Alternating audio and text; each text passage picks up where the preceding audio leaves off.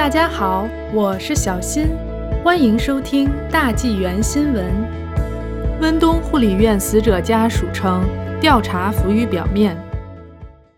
在长达数月的疫情期间，位于温哥华东区的小山护理院的高感染率和高死亡率引发各界关注。CBC 通过信息自由法获得的温哥华沿岸卫生局检查报告显示。由于人员配备不足和清洁问题，导致病毒在小山护理院内蔓延。该养老院至少有九十九名长者和七十二名员工先后感染了中共病毒。截至一月六日，共四十一名长者染疫死亡。温哥华居民张女士的祖母是其中的一位。张女士代表几位在该养老院失去亲人的家属提出投诉，并敦促卫生局彻查。张女士说：“收到报告后，她和之前一样感到蒙在鼓里。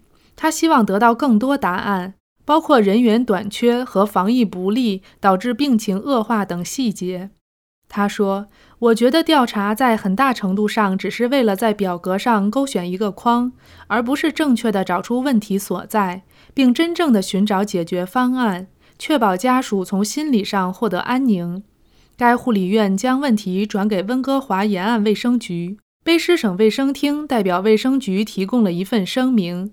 该声明称，包括长期护理院在内的各个部门需要不断地从疫情应对中学习。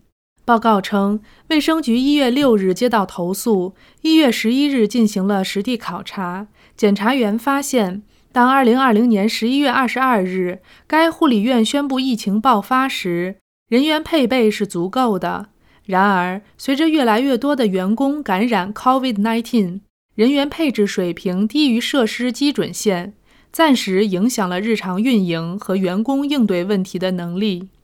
报告显示，作为应对措施，温哥华沿岸卫生局重新部署了大量员工，使其超出基线要求百分之二十，并补充说，截至检查日，大部分员工已恢复工作。重新部署的卫生局员工中有三分之一仍在现场。张女士质疑：模糊总结人手不足的意义何在？我想，这些过程是为了学习和了解哪里会出现问题。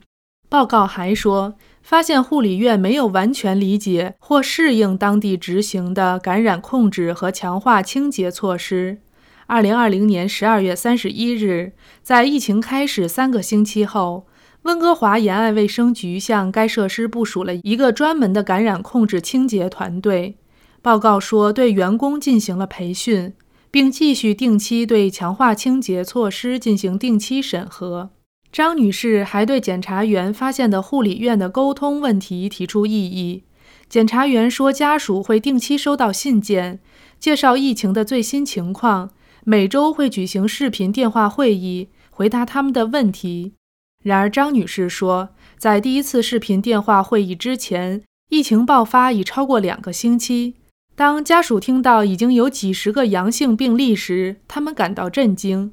在电话中，张女士觉得经理们在回避问题。我们觉得我们被蒙在鼓里。